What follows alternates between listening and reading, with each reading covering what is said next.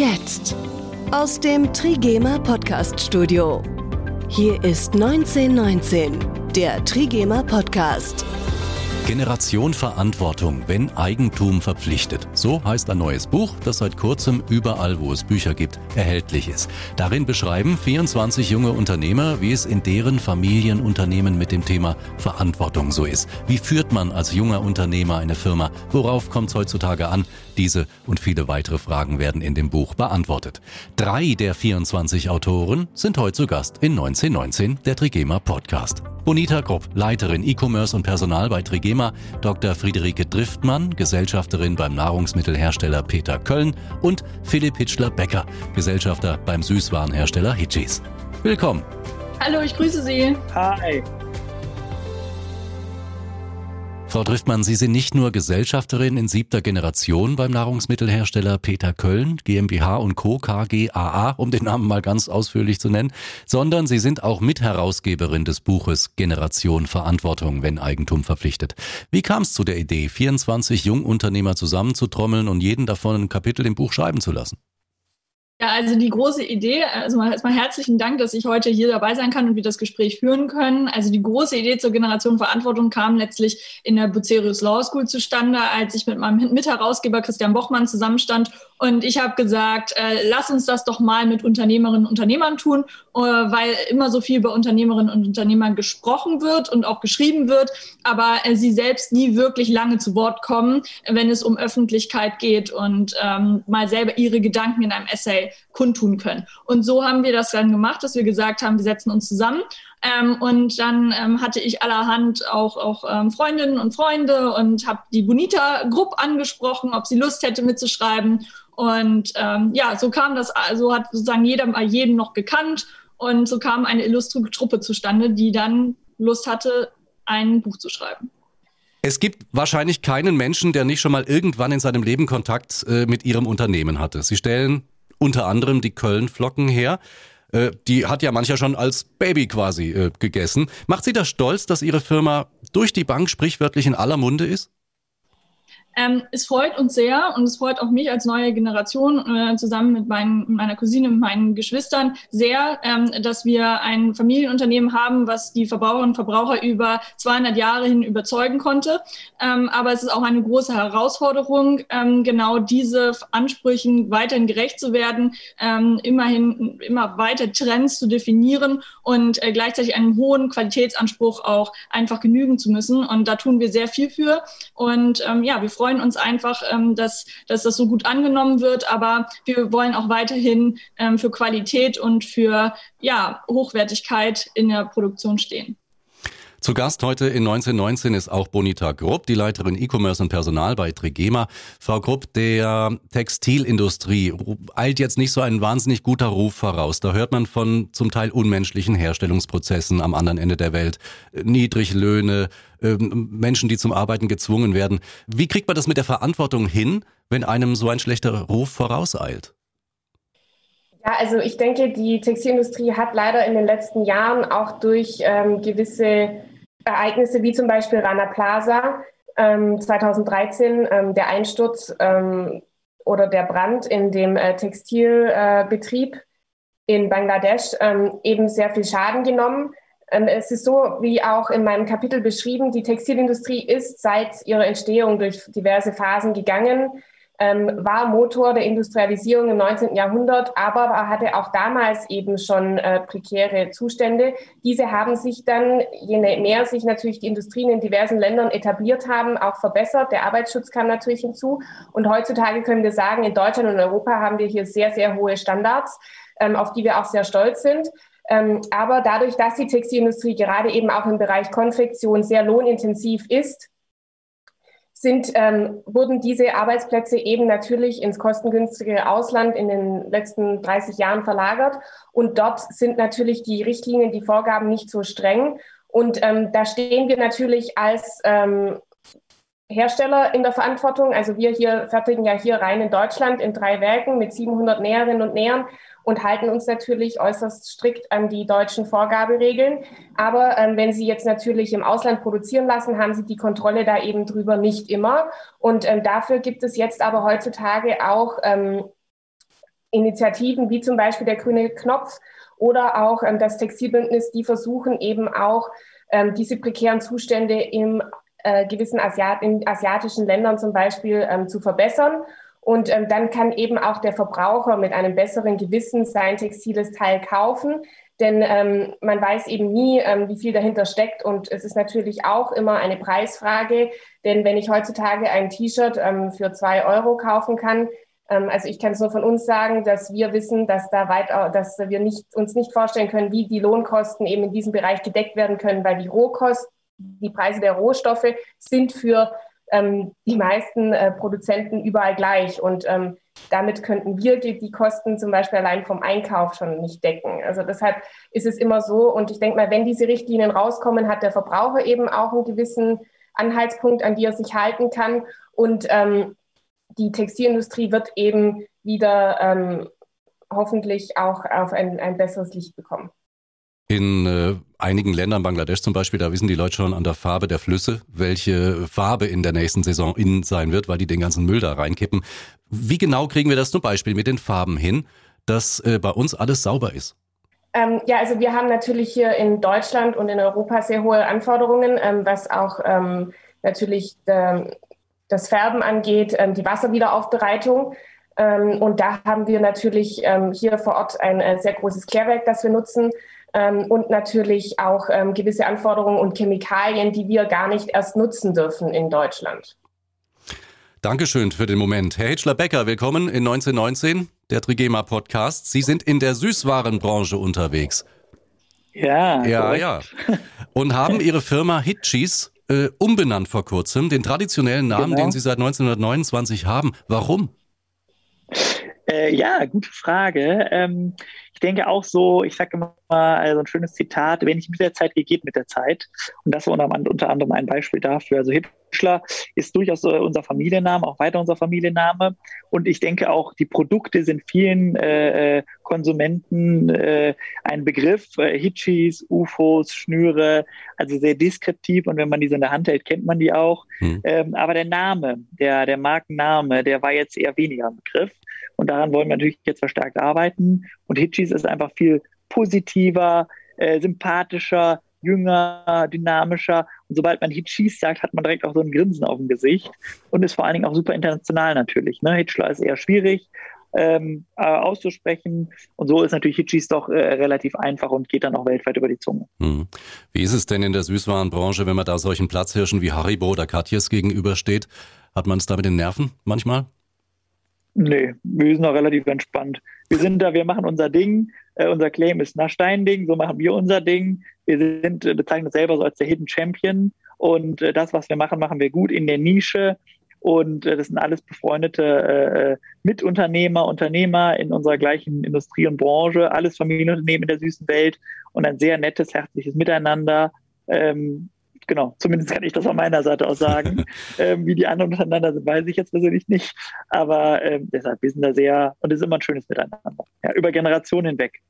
Fragen wir doch mal, Frau Driftmann zum Beispiel, ist das nicht ein wahnsinniger Druck, wenn man plötzlich äh, Chefin ist und ein Familienunternehmen leitet, das Jahre und Jahrzehnte funktioniert hat, wo Väter, Großväter, Urgroßväter und so weiter schon riesige Fußstapfen hinterlassen haben und plötzlich hat man jetzt Selbstverantwortung. Wie ist das?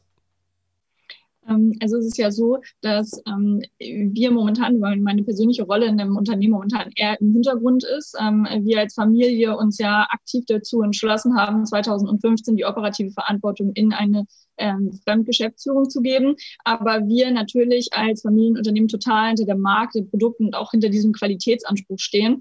Und ähm, ich freue mich erstens, dass ich nicht alleine bin, sondern wir als Familie zusammen diese ähm, anspruchsvolle Aufgabe übernehmen. Und zweitens ist es so, ähm, dass dieser eigentliche Druck ja gar nicht da ist, denn sie wachsen. Und in meinem Fall, ja, ist es wirklich so, sie wachsen ja mit diesem Produkt und mit dieser tollen Aufgabe auf. Also ich bin auf dem Firmengelände äh, bei uns zu Hause aufgewachsen. Ich kenne letztlich das ähm, Geschäft genauso gut wie die Umgebung, ähm, die es geprägt hat. Und ähm, das ist insoweit ein Stück weit zu Hause.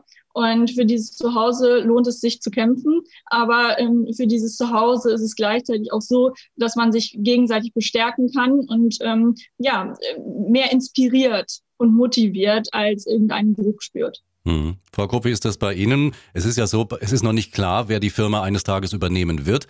Aber wenn so dieses, dieses, äh, wenn es im Raum steht, äh, dass Sie das irgendwann machen, wie fühlt man sich denn da dabei, so ein großes Unternehmen dann mal zu leiten? Genau, also ich glaube, bei ähm, mir und meinem Bruder ist es ähnlich wie äh, bei ähm, Friederike Triftmann, was sie gerade gesagt hat.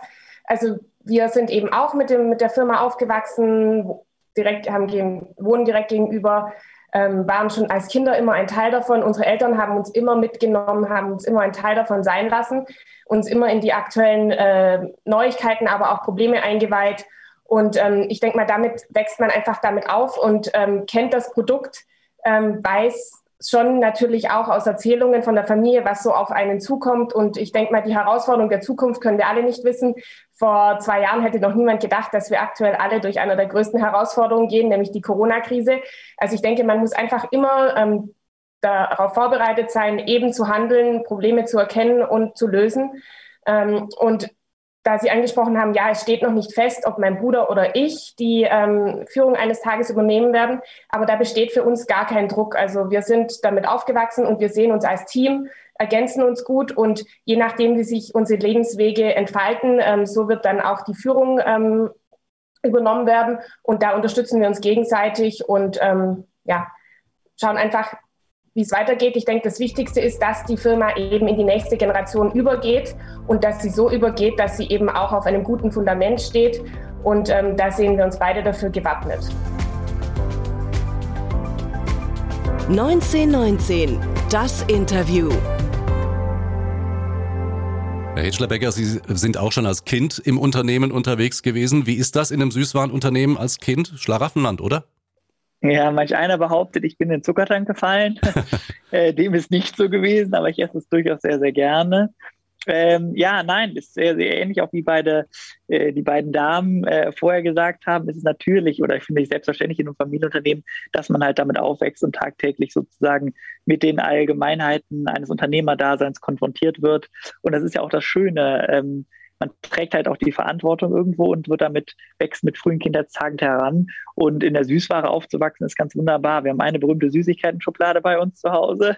Die wird, glaube ich, am Tag 365 Mal geöffnet. Äh, und man guckt immer wieder rein und denkt immer wieder, ist wieder nichts da drin. Ähm, weil wir fairerweise haben eigentlich relativ wenig Süßes zu Hause. Wenn es mal ein bisschen Schokolade, ich persönlich esse gerne Schokolade oder so einen schönen äh, Schokoladenkeks aber ähm, ja, dann trifft man, findet man doch immer noch irgendwas. Aber ein, wir haben eine sehr, sehr schöne Kindheit gehabt und äh, ja, war wunderbar, da Hand in Hand mit dem Großvater durch die Produktion zu laufen oder den Eltern und äh, ja, jetzt sozusagen selber da durchzulaufen. Ja. Es geht sehr familiär bei Ihnen zu, das habe ich gelesen in dem Buch. Also Ihr Verständnis eines familiengeführten Unternehmens ist es, zusammen mit der Mutter, mit den Geschwistern, ähm, diesen familiären Stil zu pflegen im Unternehmen. Ja. Da finden gemeinsame Spaziergänge statt, Mittagessen, Urlaube. Sie pflegen die Dutzkultur im Unternehmen. Wäre das ja. alles früher undenkbar gewesen, weil es einfach äh, damals nicht modern gewesen ist? Auch da äh, pflege ich immer so ein paar meiner Zitate. Ich sage immer, jede Zeit hat seine Manager äh, oder seine Verantwortlichen. Ähm, und unter der Riege meines Großvaters wäre das selbstverständlich nicht möglich gewesen, mit einer kurzen Hose äh, oder einem T-Shirt oder das Du im Büro mhm. äh, untereinander äh, oder auch in Richtung äh, Führungsebene. Denn äh, ja, das ja, das ist sozusagen die, Zeit, die damalige Zeit. Und äh, aber um heute sozusagen auch im, im Sinne der ähm, Mitarbeiter ich denke, das ist immer das Wichtigste, denn die, das Human Resource, also das, äh, die Menschen hinter dem Unternehmen ist eigentlich das Wichtigste, denn wir sind ja auch nur irgendwo individuelle Persönlichkeiten, Personen und äh, das Miteinander und die Verantwortung der Mitarbeiter, das ist ja das, was heutzutage zählt. Und da muss man eben auch gucken, dass man da was für tut. Und dafür ist gerade diese Persönlichkeit, das Miteinander, das Du, ähm, das zeitgemäße Büro, wir haben auch ein relativ modernes Büro, das zeitgemäße Auftreten im Hoodie oder äh, äh, ja, in, in Turnschuhen oder kurze Hose, das gehört für uns dazu. Und am Ende sind wir auch eine Süßigkeitenunternehmen und keine Bank oder sonst irgendwas. Mhm. Und ja, bisschen verrückte. Das zeitgemäße Büro, das ist eine große Halle. 2000 Quadratmeter wurde früher mal Fernsehen drin gemacht. Sind Sie da ausgezogen Korrekt. wegen Corona oder bleiben Sie da? Nee, wir sind also, das haben wir fest, äh, fest als unser Büro gemacht. Äh, wir sind äh, umgezogen, auch wiederum von altem RTL, also RTL verfolgt uns irgendwie. Alte RTL-Verwaltungsgebäude, RTL-Produktionsstudio hier in Köln Äh, das war aber ein klassisches Büro und sind dann aber bewusst in so eine große Halle, dem Startup-Charakter, in den Hitchler Campus gezogen und haben da jetzt genau zwölf Meter hohe Decken, 2000 Quadratmeter komplett ausgebaut, kann man in den sozialen Medien oder auf unserer Website äh, sich mal angucken. Also das ist schon ein richtig schönes Arbeiten, auch mit einem Koch, der immer für uns kocht und uns verzaubert. Ja, doch eine sehr gute Wohlfühloase und gearbeitet wird auch noch. das ist die Hauptsache, Gott sei Dank. Ja. Frau Grupp, Thema Zukunft. Genau. Sie investieren in die Automation und äh, unterstützen auch Projekte, die daran forschen. Nähen in 10, 20 Jahren Maschinen unsere T-Shirts? Ähm, also es gab immer schon eine ähm, Automatisierung in der Textilindustrie. Ähm, Im 19. Ähm, Jahrhundert, Anfang 20. Jahrhundert war die Textilindustrie der Treiber für die Industrialisierung in Europa eben auch durch ähm, gewisse Innovationen, die es in dem Bereich gab. Und ähm, dann hat es leider ähm, irgendwann Halt gemacht, weil man weiß, okay, gerade wir verarbeiten bei Trigema elastische Stoffe und da ist es einfach nicht so ein, da müssen, brauchen sie immer noch die Handführung, die die Naht durch die Maschine führt, weil sich das, weil sonst die Stoffteile nicht übereinander passen, weil es sich verzieht. Ähm, und da ist eben noch sehr viel Handarbeit, sehr viel Handgefühl ähm, gefordert. Und ähm, Deshalb ist ja auch, ähm, gibt's ja, ist ja auch die, ähm, gerade der Bereich Konfektion so ähm, lohnintensiv. Und ähm, dadurch, dass wir eben in Europa immer weniger Textilarbeitsplätze haben, ist es für uns natürlich auch immer schwieriger, ähm, Nachwuchs zu finden, eben auch qualifizierte Mitarbeiter zu finden. Wir bilden aus, ähm, wir lernen an, ähm, alle Mitarbeiter, die wir haben, ähm, wir wissen, dass wir uns hier nicht mehr auf den Markt ähm, verlassen können.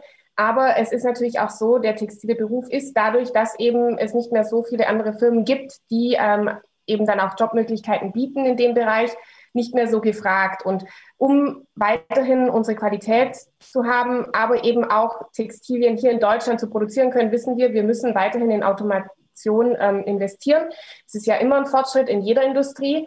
Ähm, wissen aber auch, wir brauchen unsere qualifizierten Mitarbeiter und ich denke, es ist ein Mitnehmen und ein Geben. Wir brauchen unsere qualifizierten Mitarbeiter, die dann eben auch diese Automation begleiten, haben hier aber gewisse Projekte schon im Laufen und ähm, sind zuversichtlich, dass wir hier auch in äh, wenigen Jahren ähm, Fortschritte erzielen können, die eben wichtig sind, wenn sie in einem Hochlohnland wie in Deutschland produzieren und ähm, dann wahrscheinlich ähm, später auch ähm, in andere Regionen, in anderen Regionen auch Anklang finden. Aber für uns ist es einfach wichtig, um hier zu bestehen, wollen wir unsere Qualität und natürlich unsere Produktion aufrechterhalten und da kommen wir um eine Automation nicht drum herum. Frau Driftmann, ist bei Köln schon viel automatisiert?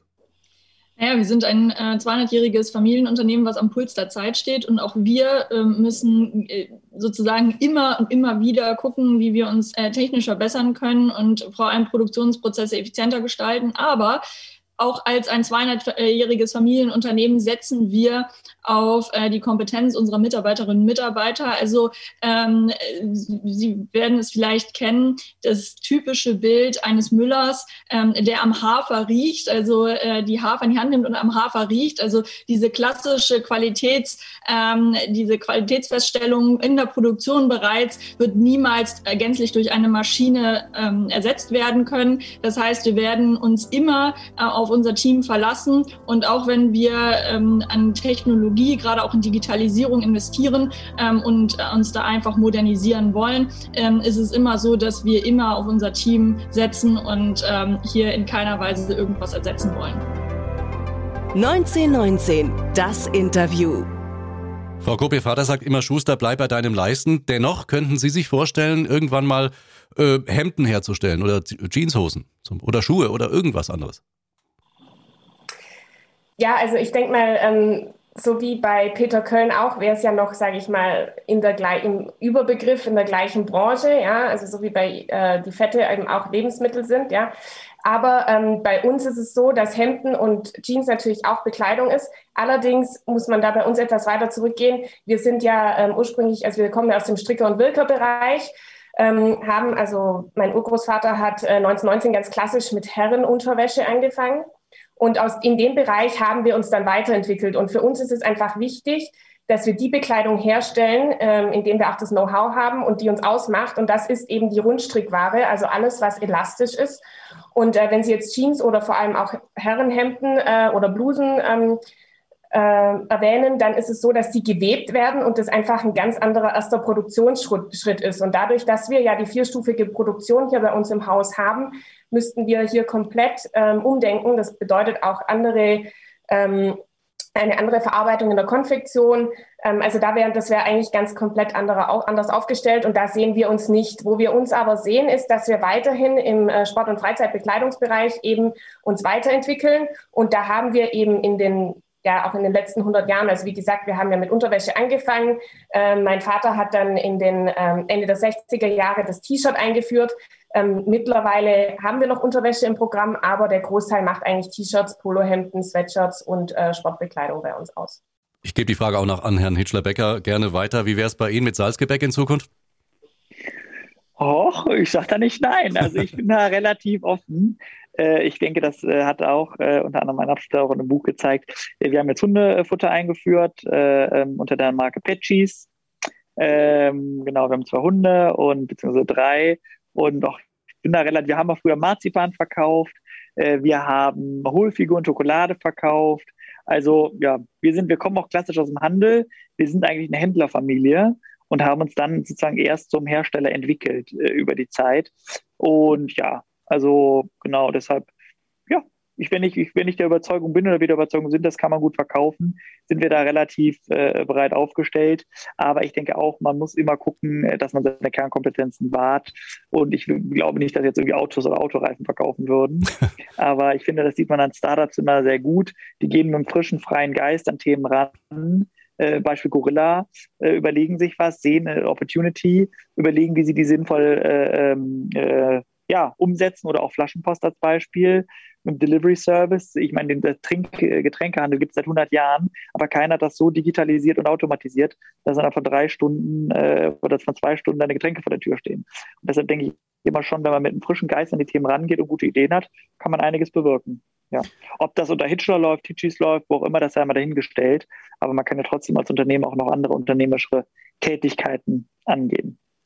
Ein Meilenstein äh, steht auch in Ihrem Kapitel in dem Buch, den Sie mit Ihren Mitarbeitern erarbeitet haben, ist das Verständnis des Miteinanders. Also, wie erreicht man zusammen diese oder jene Ziele?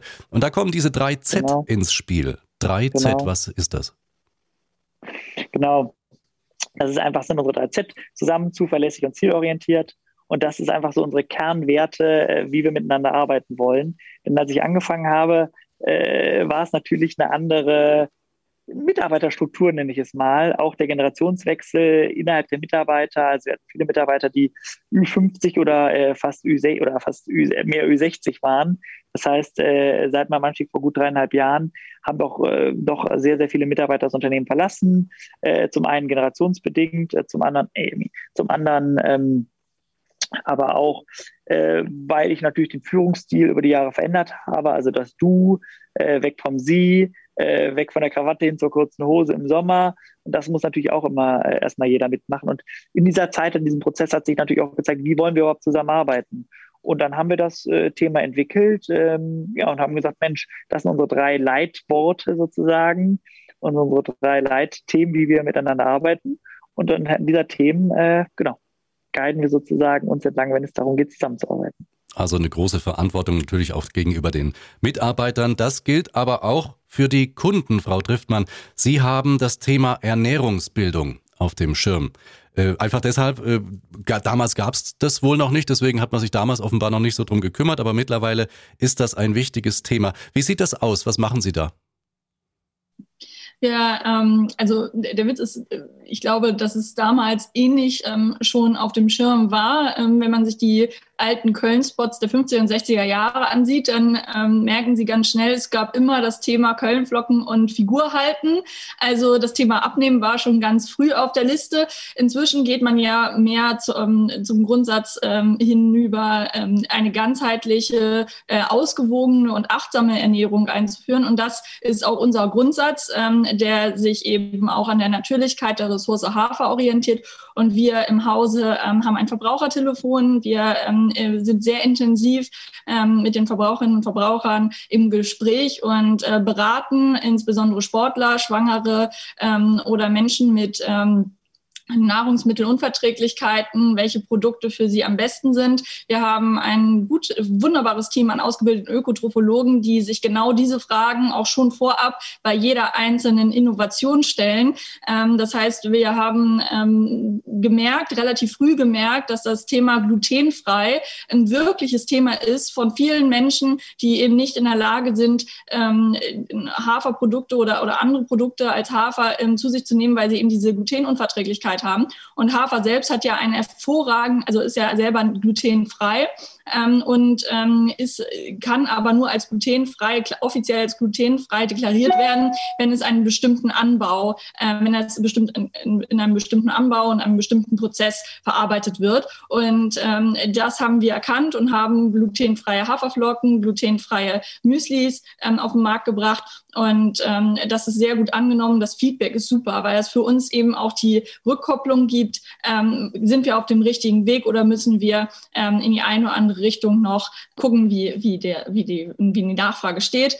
Und ähm, mir ist es halt noch wichtiger, ähm, als die äh, bloße Reaktion auf die Verbraucherwünsche, ähm, zu gucken, wo sind die Trends und wie kann ich als Unternehmen, ähm, bevor irgendein Verbraucherwunsch da ist, schon Trends setzen, ähm, der dann angenommen wird. Und da werden wir uns in den nächsten Jahren ähm, extrem darauf konzentrieren, zu gucken, ähm, wo sind Lücken, wo können wir etwas völlig Neues auf den Markt bringen. Das haben wir in den letzten ähm, Jahren sogar schon getan mit einem äh, Veggie-Müsli, ähm, was auf den Markt kam, wo wir einfach gesagt haben, das ist jetzt so ein Testballon und ja, das äh, werden wir in Zukunft weiterführen, einfach komplett neue Dinge erfinden und im Gespräch bleiben. Das ist sehr wichtig. Also es dreht sich, man merkt ja schon immer wieder um das Thema Verantwortung. Deswegen heißt das Buch ja auch so, Generation Verantwortung. Lassen Sie uns zu einem, äh, naja, blöden Thema kommen. Im Moment die Corona-Krise. Frau Krupp, Sie hatten es eben schon äh, zu Beginn angesprochen. Wie hat sich Corona auf den Betrieb Trigema ausgewirkt? Das war in der Anfangszeit gar nicht so schlimm, gell? Ja, also in der Anfangszeit war es natürlich eine große Umstellung für uns. Also wir wussten alle nicht, was passiert. Ich meine, es gab es noch nie in der Unternehmensgeschichte, dass wir von heute auf morgen einfach ähm, wussten, okay, es bricht über 50 Prozent des Umsatzes weg, weil wir unsere ähm, knapp 45 äh, Geschäfte in ganz Deutschland eben schließen mussten. Da wussten wir auch nicht. Ähm, ja, und dann gab es natürlich die ganzen Hygieneregeln. Keiner wusste, was auf einen zukommt. Ähm, wir mussten, wir haben die Schichten von heute auf morgen auseinandergezahlt, weil wir einfach wussten, okay, irgendwie muss es weitergehen. Ähm, dann kam natürlich sehr schnell, ähm, hatten wir schon vor es zu diesem Lockdown kam, am 18. März 2020, standen wir im Kontakt mit äh, Medizin. Ähm, Firmen oder also mit Medizinanbietern, also zum Beispiel der Klinik hier bei uns im Kreis und auch einem großen Pflegedienstleister und ähm, haben eben damals, weil damals war eben die äh, Schutzkleidung knapp und dann hieß es, kann Trigema hier nicht vielleicht aus Stoff was machen? Es war ja schon so, dass während der spanischen Grippe äh, 1918 wurden ja damals schon Stoffkittel und Stoffmasken produziert. Seitdem wurde natürlich umgestellt auf Einwegmaterial, was jetzt aber nicht mehr lieferbar war, weil das eben großteils aus Asien kam und dort die Lieferketten unterbrochen waren, sowie eben dort auch der Bedarf gestiegen ist. Ähm, und deshalb haben wir dann gesagt, okay, wir probieren es. Wir haben äh, die erste ähm, Stoffmaske dann auf den Markt gebracht und ähm, dann am 20. März schon komplett unsere Produktion auf diese Stoffmaske umgestellt. Ähm, also alle drei Werke haben dann nicht mehr T-Shirts, Hosen, sonstiges produziert, sondern einfach nur noch diese Stoffmasken.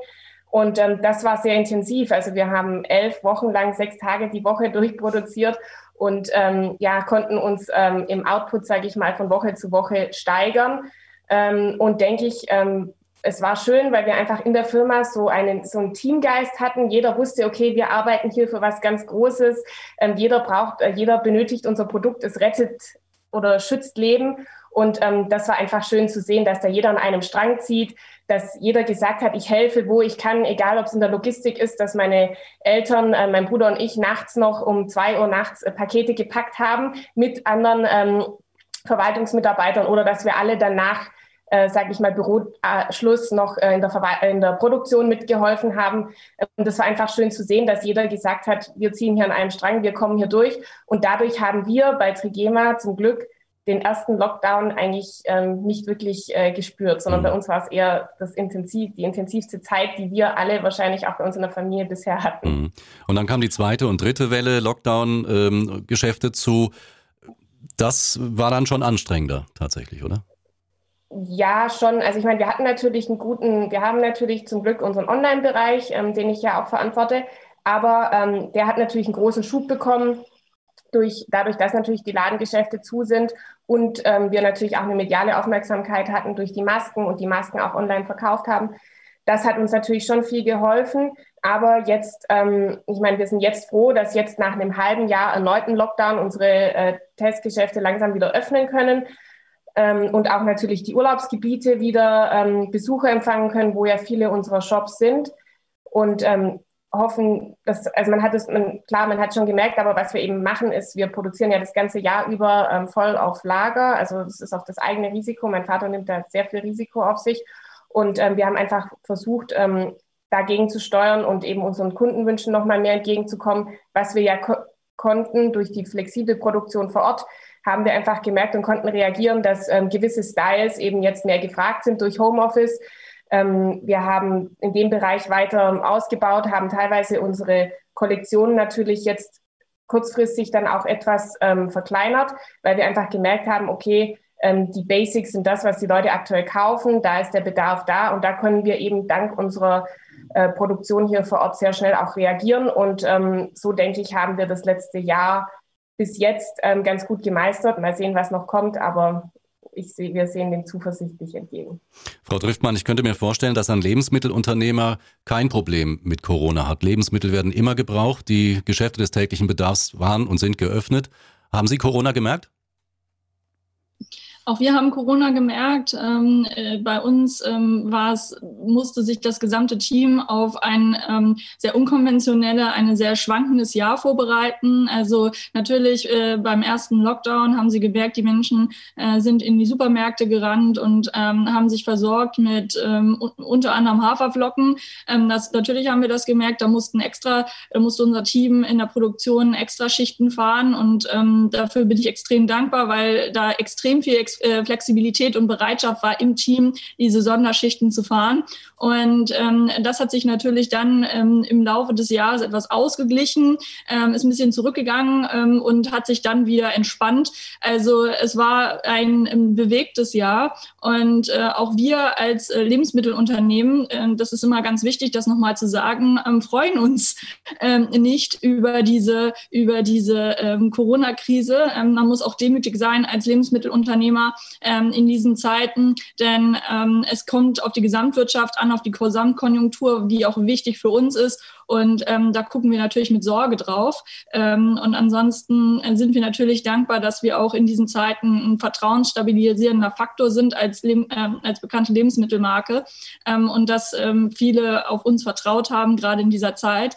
Aber es ist überhaupt kein Grund, ähm, da äh, groß zu lächeln oder sich als Gewinner zu fühlen. Das ist mir sehr wichtig, dass man das einmal so gesagt hat. Insofern ja, wir haben es gespürt, ähm, aber es war eher schwankend. Herr Hitschler-Becker, Sie auch noch. Wie war es bei Ihnen? Äh, ja, das, also Süßigkeiten oder Lebensmittel in der Tat, wie Friederike eben schon gesagt hat, werden ja konsumiert äh, oder bevorratet. Äh, wir sind auch auf jeden Fall kein Befürworter für diese Bevorratung, denn wir leben in der Zeit, alles ist überall jederzeit verfügbar. Äh, vor Corona Jetzt merken wir langsam, auch wenn ich in Gesprächen mit anderen Handelspartnern bin, unter anderem lokalen Edeka-Händlern hier bei uns vor Ort in Köln, äh, die Lebensmittel werden knapp, weil einfach im Vorhinein zu viel gestockt wurde, konsumiert wurde. Und jetzt ist natürlich der, der Resupply relativ herausfordernd, nenne ich es mal. Ähm, und vor allen Dingen die Rohstoffe. Sie haben sicher auch gelesen oder mitbekommen, das ganze Thema Holz im Baugewerbe geht alles Richtung Amerika rübergeschippt. Lebensmittel, Rohstoffe. Ähm, wir haben da schon auch ein Thema bei der, bei der Zulieferung unserer Rohstoffe. Und äh, letztendlich sind auch unsere Kapazitäten in der Produktion nicht für diese sehr peakförmige Auslastung äh, vorbereitet, ja, wie Friederike eben schon sagte, äh, oder auch äh, Bonita sechs, sieben Tage auf Dauer äh, zu produzieren und fahren, das können wir nicht. Unsere Produktion sind auf fünf Tage, auf ein prozentuales Wachstum äh, nicht über die 100 Prozent hinaus. Und wenn man über 100 Prozent arbeitet, ist das schon eigentlich zu viel. Und das äh, stellt uns natürlich schon vor gewisse Herausforderungen. Aber wir sind drauf und dran, das alles zu meistern. Und ja, wir, wir gucken, ich sage immer, das Wichtige ist, Bei uns geht es in der Tat nicht um Menschenleben. Äh, wir können Menschen glücklicher machen mit 99 Cent Artikeln oder auch über einen Euro. Bonita kann in der Tat da mit ihren Masken richtig klasse helfen. Ähm, wir machen dann, verzaubern dann die, die Konsumenten mit einem Lächeln ins Gesicht. Und ja, das ist das, was wir machen. Genau. So ein kleines Trostpflaster. Generation Verantwortung, wenn Eigentum verpflichtet. Das neue Buch jetzt auf dem Markt in den Bücherläden, überall wo es Bücher gibt, können Sie das kaufen. Nimmt man eigentlich was mit von den Kollegen, wenn man das so liest? Sagt man da manchmal, ach guck mal, das ist gut, das mache ich auch. Also ja, also ich habe sogar ein konkretes Beispiel sogar. Also ich freue mich immer total, ähm, dass wir dieses äh, tolle Netzwerk jetzt durch dieses Buch gehabt haben. Wir sind eine wirklich tolle Truppe, die jetzt wirklich auch ähm, oft miteinander telefoniert. Also ich telefoniere wirklich regelmäßig mit, mit Bonita und mit Philipp. Und es gibt sogar eine große Story. Und zwar ähm, fand ich den Philipp immer so toll mit seinem Hoodie, wie er da in seinem, ähm, in seinem ähm, Werksverkauf immer seine Videos gemacht hat. Und ich dachte, ja, ganz genau, eigentlich müssten wir das bei Köln auch machen. Und dann habe ich gedacht, okay, dann lass uns doch jetzt mal so einen Mitarbeiter-Hoodie machen. Und zwar nur für unser Team, jetzt nicht irgendwie verkauft und auch nicht so als äh, Merchandise-Artikel, sondern nur für unser Team. Und dann habe ich gesagt, mit wem sollte ich denn zusammenarbeiten? Und da fiel mir wirklich innerhalb von drei Sekunden Bonita und Trigema ein. Und das passte hervorragend, weil wir nämlich als ähm, Familienunternehmen uns interne Richtlinie gegeben haben, nur mit solchen Partnern zusammenarbeiten, die gewährleisten können, dass sie unter fairen Bedingungen produzieren und äh, insoweit habe ich gesagt, super, wir müssen ähm, auf jeden Fall Bonita anrufen. Und schwuppdiwupp war Bonita äh, mit im Boot. Also insofern haben wir drei, äh, die wir hier zusammensitzen und sprechen, ähm, so eine Verbindung. Und das ist irgendwie total toll, ähm, weil man es auch mal so erzählen kann, ähm, wie, wie, wie toll vernetzt auch ähm, die einzelnen Familienunternehmen miteinander sind. Und das sollten wir uns auch erhalten.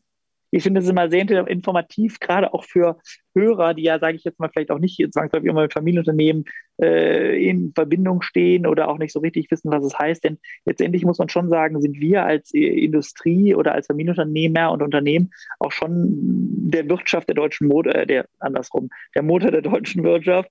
Und wir kurbeln das natürlich auch an. Und in diesen schwierigen, schwierigen Zeiten, sagte Bonita eben auch, äh, nehmen wir auch viel Risiko auf uns. Das darf man natürlich auch nicht vergessen. Ne? Und das ist aber auch sehr schön, dass wir letztendlich auch diese Verantwortung tragen können und da auch gemeinsam zusammenhalten und ja, die Zukunft gestalten. Und das ist, so geht man, glaube ich, durch viele Krisen gemeinsam, durch dick und dünn und motiviert, unterstützt man sich wieder und immer wieder aufs Neue. Denn wir alle wissen nicht, was kommt. Wir haben mit von Corona nicht erwartet. Die einen haben uns unterschätzt, die anderen haben es gar nicht einordnen können. Mittlerweile äh, ja, plagt es uns ja jetzt schon fast äh, über ein Jahr äh, hinweg äh, und wir wissen letztendlich, wir sind auf einem ganz guten Weg, aber auch da muss man gucken, wie die Reise weitergeht. Ja. Ein schönes Schlusswort. Sehr, sehr schön. Ja. 24 junge Unternehmer berichten im Buch Generation Verantwortung, wenn Eigentum verpflichtet, über ihre Arbeit im eigenen Familienunternehmen. Das Buch gibt's überall, wo es Bücher gibt. Sehr lesenswert, also unbedingt mal reinschauen. Frau Krupp, Frau Driftmann und Herr Hitchler-Becker, vielen Dank, dass Sie Zeit hatten. Vielen Dank. Vielen Dank für die Organisation an alle. Tschüss. Tschüss. Und das war 1919, der Trigema Podcast für heute. Haben Sie ein schönes Wochenende und wir hören uns wieder in drei Wochen, wenn Sie mögen. Das war 1919, der Trigema Podcast. Alle Episoden auch auf trigema.de.